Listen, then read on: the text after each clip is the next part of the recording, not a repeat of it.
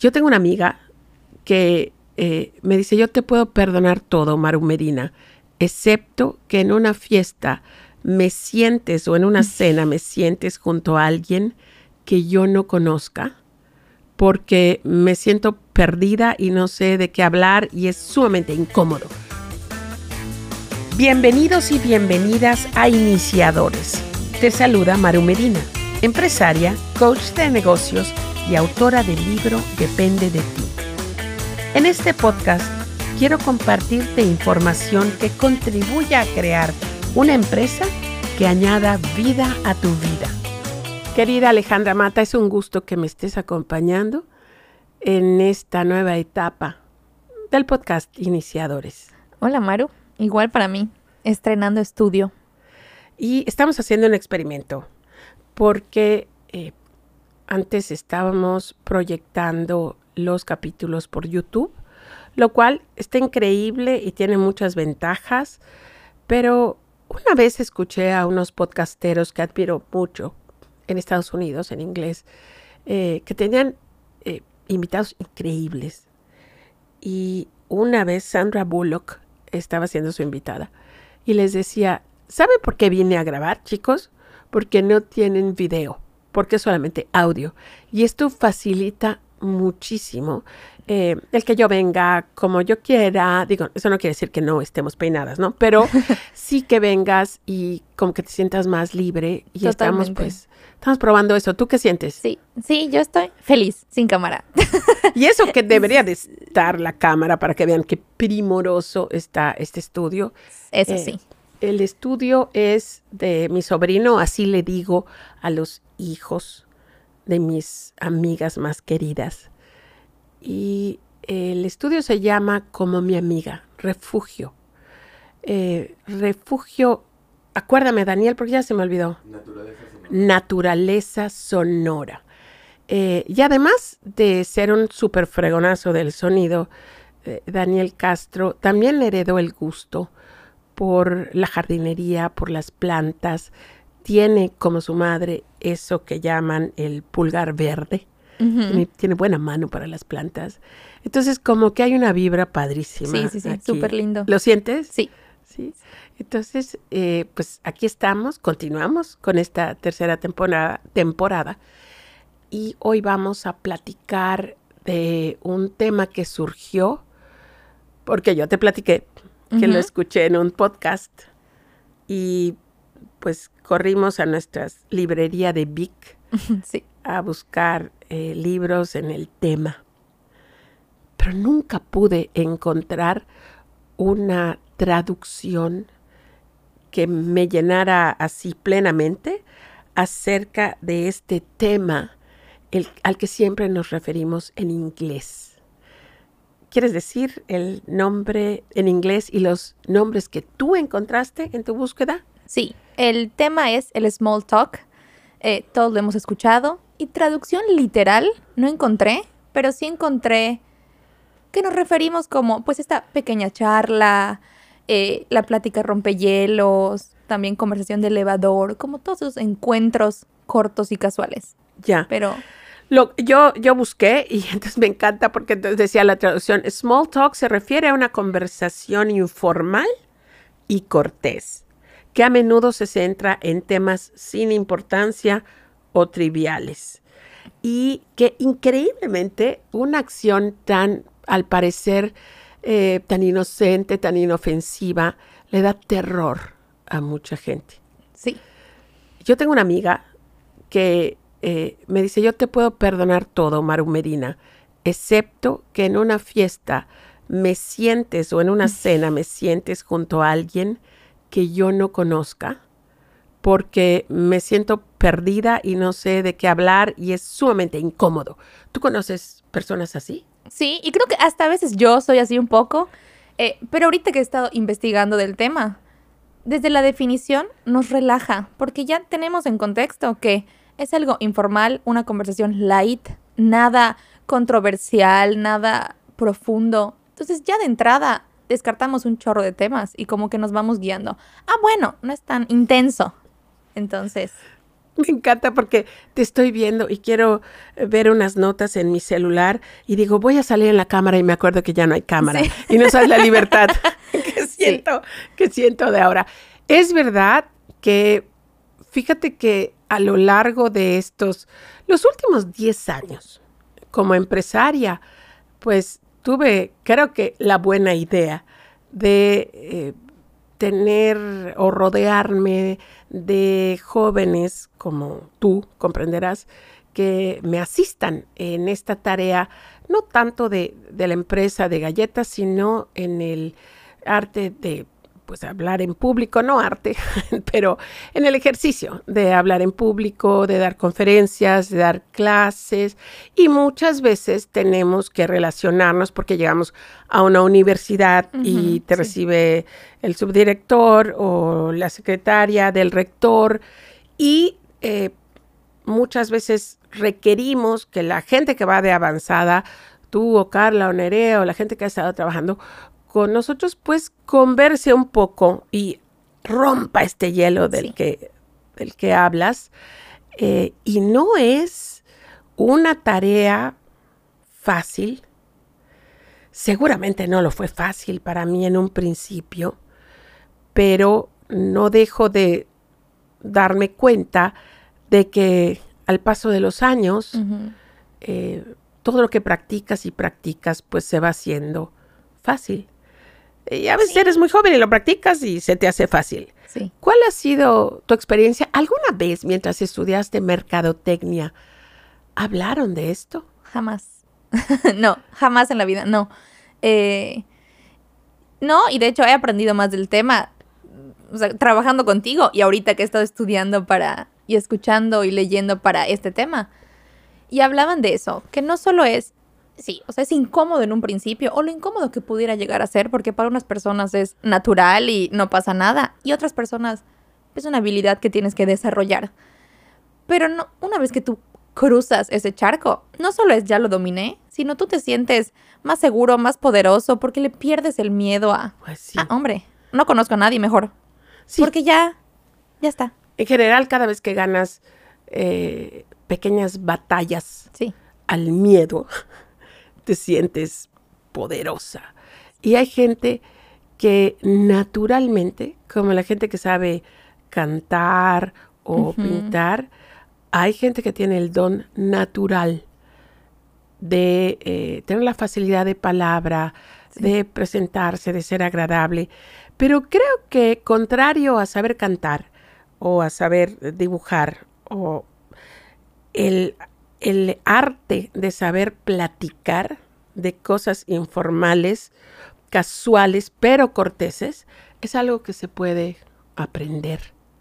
Y muy fácil, porque, o sea, creo que hay mucho de dónde.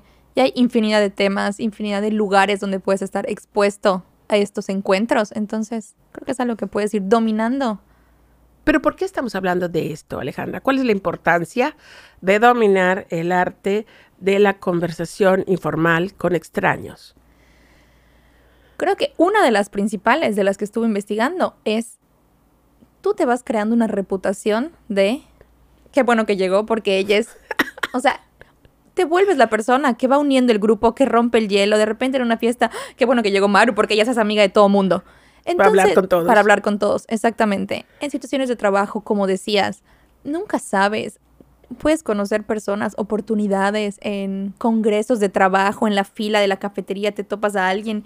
Tú vienes de Chihuahua, ¿qué haces aquí? Y te acuerdas del cliente de Chihuahua que te dejó de contestar y, oye, ¿conoces a mi primo? O sea, pueden ser mil cosas por una conversación de, ah, voltear a ver a la persona de al lado. Informal.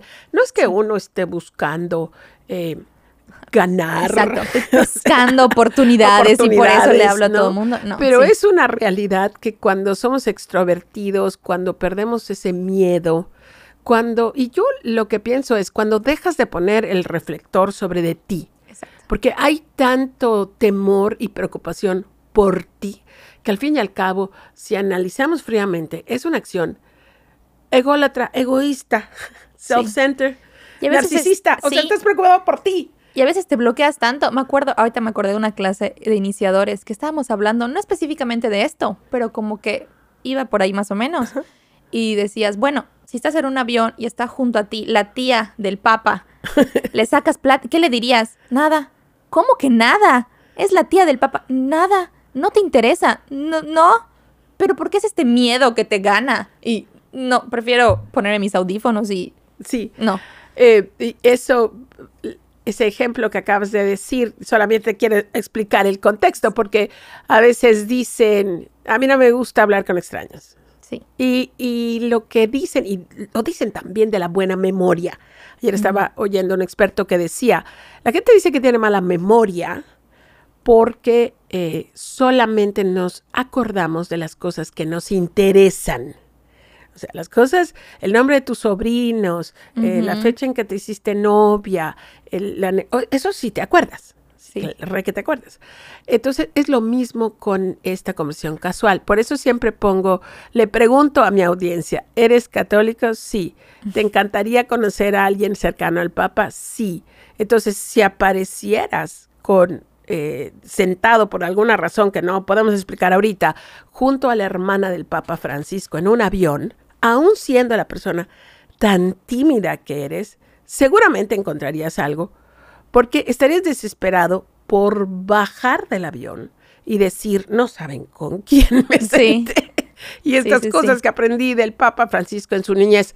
Sin embargo, sí nos hemos encontrado en clase y también entre colaboradores que han contestado lo que acabas de decir. No, no le preguntaría nada porque no me interesa.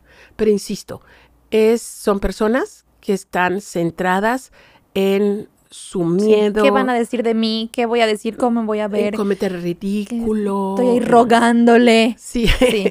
hay muchas, muchas creencias.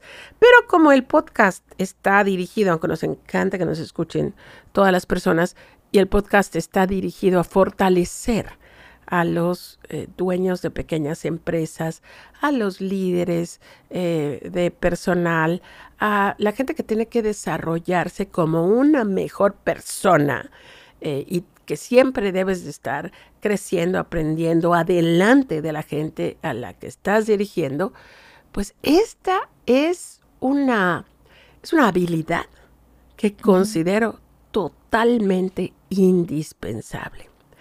La habilidad de dejar el miedo, la preocupación, el trauma y el complejo a un lado y solamente el hecho de interesarte Exacto. genuinamente por la persona que está junto a ti.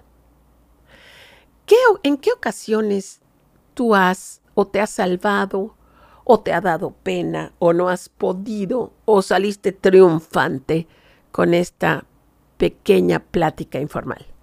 Me acuerdo que una vez estaba en un restaurante.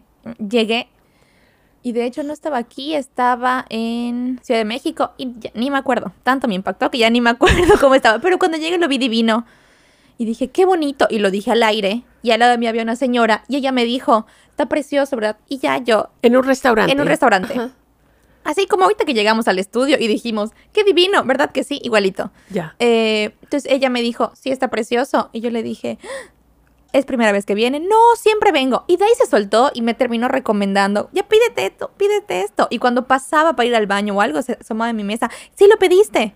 Y yo Qué sentí linda. como que. "Ay, ya, amigas de toda la vida. Pero digo, ella fue la que comenzó la plática, pero también a veces es parte de, tú te cierras. Sí. Porque también me ha pasado que de repente alguien dice, ay, sí, hay mucho frío. Y yo, sí. y ya. Entonces, que son las dos partes y se tiene que dar la situación para qué. Pero estás aprendiendo Sí. a que esto es una habilidad necesaria eh, que te ayuda en las relaciones públicas, que te ayuda en pues, los ejercicios donde tienes que influir sobre algunas personas o que tienes que persuadir a un grupo de gente. Estas habilidades son súper útiles. Y para todas estas habilidades que aprendemos, pues hay lecciones de, de cosas o palabras o preguntas que eh, debemos hacer o cómo iniciar conversaciones. Igual, ¿qué no decir? Eso estaba eh, yo haciendo notas esta mañana, pero tú estuviste, yo estuve oyendo podcast y un libro y tú estuviste leyendo otros libros. Sí. Entonces, cuéntanos, ¿qué encontraste? Bueno, una de las primeras es eso. Y mucho lo que tú hablas, oblígate a sentirte incómodo. O sea, para dar este primer paso, la primera conversación sí va a ser incómoda, sí te va a dar miedo, sí vas a estar, mm, ¿qué- ¿cómo me acerco? ¿Qué le digo? Pero haces esfuerzo. Entonces, de ahí de entrada. Porque a lo mejor no va a ser ni la primera ni la segunda, pero a la quinta tú ya vas a estar como pez en el agua. Eh, interésate genuinamente. De verdad, uno de los ejemplos que decían es, piensa, llegas a una fiesta, todos se conocen y de repente ves a alguien al final que está sentado solo. Empatía también. ¿Qué estará Acércate a esa pensando? exactamente. Porque, guay. Y tú puedes pensar, no llegó su novio, sus amigas no llegaron, quién sabe quién la trajo, es la prima de la cumpleañera y la mandaron. Eso pensamos los yucatecos porque no concebimos que alguien vaya a una fiesta solo sin conocer a nadie. Exactamente. Cosa Sí, que es cultural. muy Sí. natural en Holanda o en Exactamente. otros lugares, pero sí. Entonces, sí interesarte. Esto pasa mucho, Ale, en, en nuestro medio, está dejando de pasar por la cantidad de gente de otros lugares que están viniendo a vivir a Mérida, pero sí pasaba mucho con que la- las personas tienden a sentarse con las personas que conocen y a la persona que no conocen, pues qué pena, pero lo que se toma como esnovismo o, o falta de cortesía es en realidad vergüenza, es timidez, porque no saben qué Sí. tema tratar con un desconocido. Y eso está bien, digo, no está bien, pero es aceptable para señoras de cierta edad, pero no es aceptable para eh, líderes de empresas. Exacto. Sí. ¿Qué otros tenías? eh, cuidar tú tu lenguaje. Supongamos que ahorita vamos a hablar de cómo comenzar la conversación, pero supongamos que ya estás en la conversación y te interesa. Digo, no se trata de que si estás odiando te quedes ahí seis horas a hacerle compañía por pena ajena. No, pero si la estás disfrutando, cuida tu lenguaje corporal, no revises tu teléfono, asiente con la cabeza. Eh, hoy estaba escuchando, no te estés jugando el pelo o aporreando tus pies así como que tengo prisa, porque todo eso está demostrando, ya cállate, porque me quiero ir. El, el lenguaje corporal, lenguaje corporal es súper importante. Sí. claro. Eh, cuando la persona te está hablando, ve siguiéndole el hilo, muchas veces estas conversaciones son con personas desconocidas. Claro. Entonces, si alguien te cuenta, no, pues yo estudié en tal escuela y en ese momento pasó el mesero y tú no, no escuchaste. Y después a la media hora se encuentran a alguien, ah, nosotros estudiamos juntos en tal escuela y tú en el perdido porque no escuchaste la escuela y te da pena, no, sé de qué están y te hablando. da pena volver a preguntar. Exactamente. Disculpa, ¿en qué escuela escuchaste? No entendí bien. Y aparte eso demuestra que estás prestando atención, que te interesa, que y la otra persona, ah, esta escuela. Pero ese miedo a, no, no voy a preguntar porque va a pensar que, ¿ah? O miedo que- de hacer el ridículo, ¿no? Sí. Va, va a pensar que soy bobo o va a pensar que estoy sordo o no, No, sé qué. no, sí. No sé qué, sí es cierto. ¿Qué otros tips encontraste? Otra, que tampoco te tomes personal cuando puede ser que tú estés teniendo una conversación casual de dónde eres, cómo llegaste, y si tú ves que la otra persona, aunque tú te la estás pasando súper bien y la otra persona también, pero si tú ves que la otra persona empieza a buscar a alguien con la mirada, empieza a, ves que saluda a alguien a lo lejos, sea, no eres un loser y ay me abandono, no, nada No más. lo tomes "Ay, personal". Qué bueno que ya llegaron, adelante, te dejo y listo. Así Para es. eso es la conversación rápida, casual, Es rompehielos. solamente un Pero no rompehielos. es, ay, pensé que nos íbamos a quedar toda la noche platicando. No es el No, inicio de, de un romance o el inicio de una amistad forever. Es solamente que pienses que son ejercicios que te están ayudando a desenvolverte a ti. Exacto. Es, e- es, como darle fuerza a este músculo de el ser espontáneo, el ser agradable, el interesarse por los demás. Y aparte, te vuelves más consciente de ti. ¿Qué tan interesante soy? ¿Qué tantas cosas tengo por decir? Porque igual y... Sí, viste el partido. Digo, hay momentos en el partido, sí es lo más interesante que está pasando. Pero que ese sea tu único tema de conversación, pues también te vas a volver medio aburrido. Entonces, ver qué tanto concretas tus ideas. En esta conversación nos acabamos de conocer. A ver, impresióname, no... no con tus premios ni logros, pero que seas una persona que habla, o sea, que abres bien la boca, o sea, estas cosas y que no, hola. Oye, ¿qué onda con la gente que no abre la boca? Sí.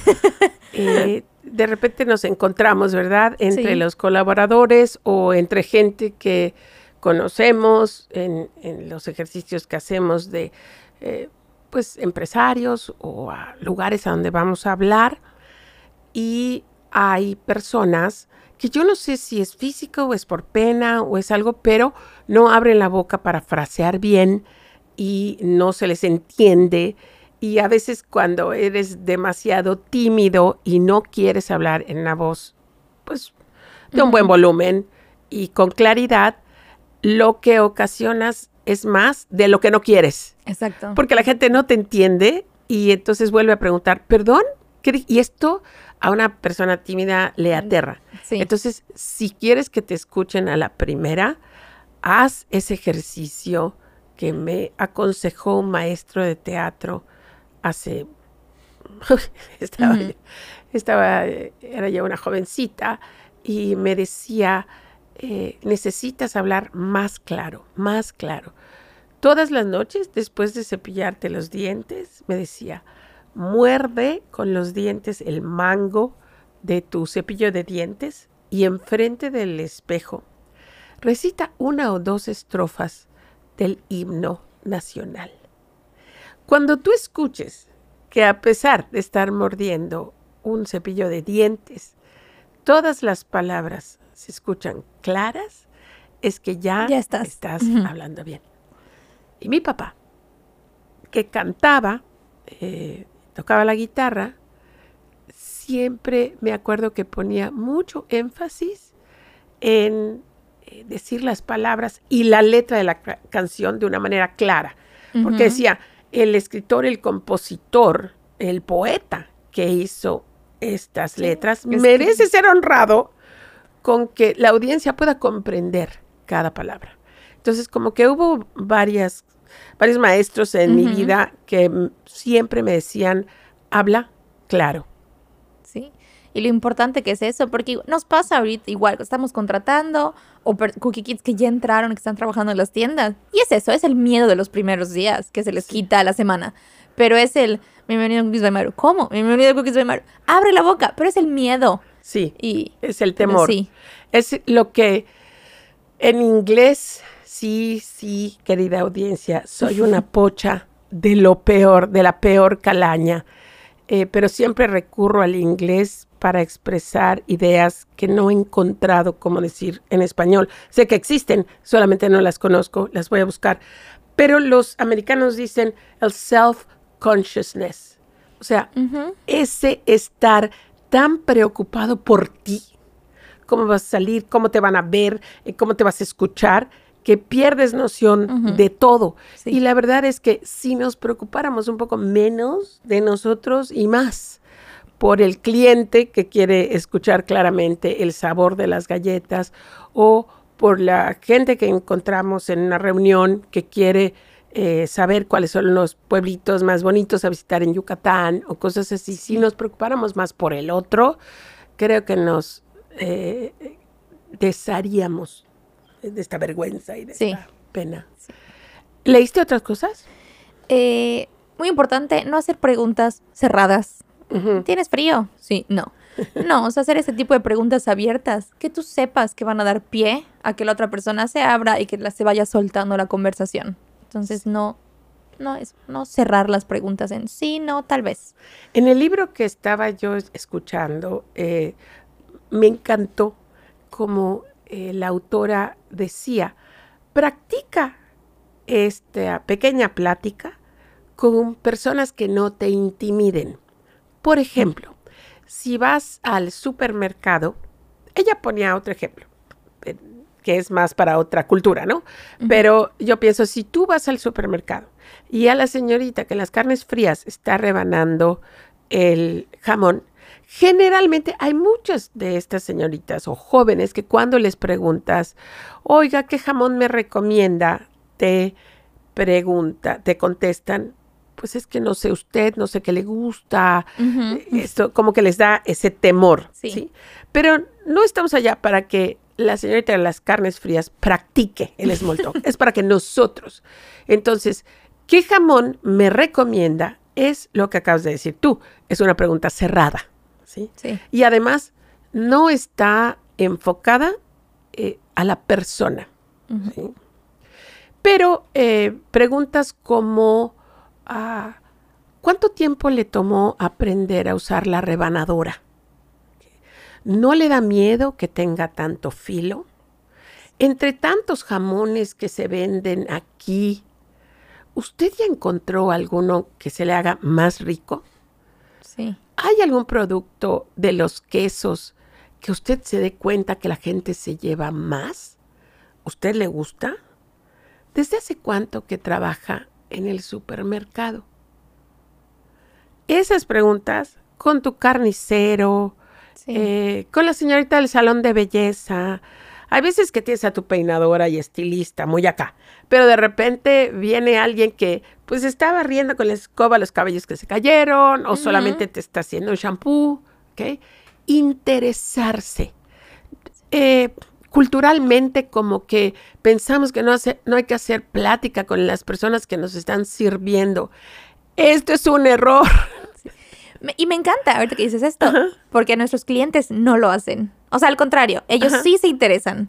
Eh, y la pregunta que escuchamos todos los días, porque nuestros clientes sí son más platicadores. Sí. Y es, ¡Ah! comes galletas todos los días. Y de ahí, ¿hace cuánto trabajas aquí? Y no te has hartado. ¿Y cómo es que no están todos rodando porque no comen galletas todos los días? O sea, es este, pero sí muchos de los clientes hacen este tipo de preguntas. Porque tenemos el perfil que ya hemos estudiado. Un día vamos a hablar de cómo estudiamos los perfiles. Sí. Pero el perfil mayoritario de las personas que consumen cookies son clientes extrovertidos y experimentales. Exacto. Les gusta eh, ser atendidos con conversación. No a todos los clientes les gusta esto, ¿sí? Pero es verdad, ese es un rasgo de nuestra clientela. Le gusta saber más de, no solamente de la galleta, Exacto. sino de la persona que le está sirviendo. Eso es, eso es lindo. Otra cosa que decía, eh, aparte de las preguntas cerradas, esta práctica que tú puedes hacer con gente que no te intimida, es también autoentrevistarte, tal vez no antes, cinco minutos antes de que vayas a la cena donde van a investir al nuevo director de no sé qué cosa, pero sí que tú hagas un uh, cuestionamiento interno. Eh, como practicando. como, por ejemplo, porque a veces nos preguntan acerca de nosotros y no sabemos qué responder. Sí. Preguntarte, ¿para qué soy bueno? ¿Cuáles son los lugares que me gustaría visitar?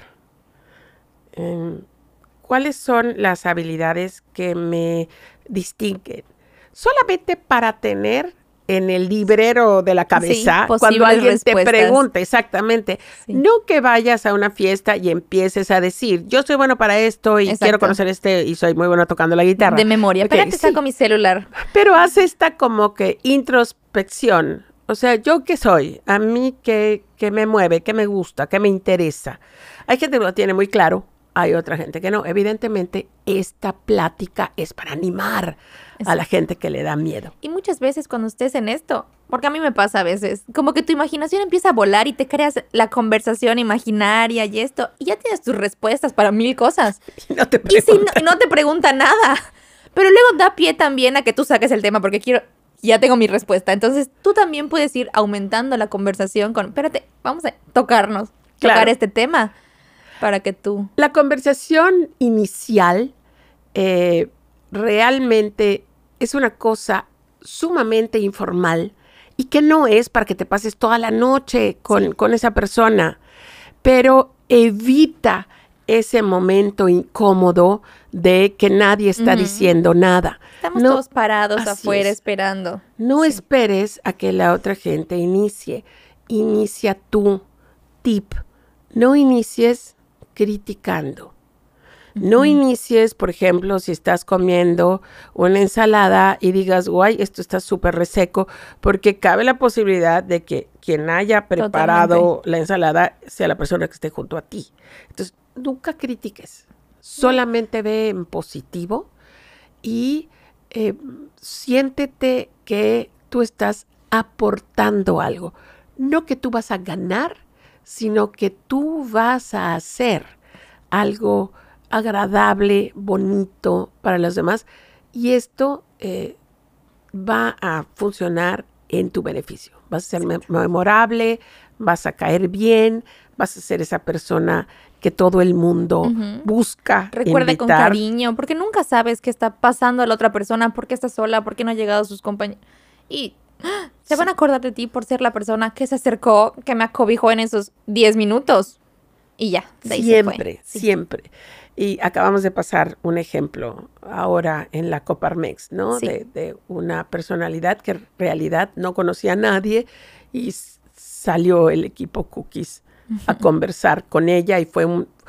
De hecho, creo que fue ese caso el que inició este tema para nosotros, como líderes, sobre todo, de empresas, como personas que estamos llevando, que estamos enseñando a colaboradores, practica con ellos también. Eh, eh, practica esta, este interés por las personas, que siempre va a trabajar en beneficio tuyo de empoderamiento, de seguridad y de lo que es fascinante para los empresarios, tener un don para las relaciones públicas. Gracias, Ale. A ti, Maru. Muchas gracias por escucharnos. Si encontraste información útil o entretenida, por favor, compártela. Queremos que mucha más gente conozca iniciadores.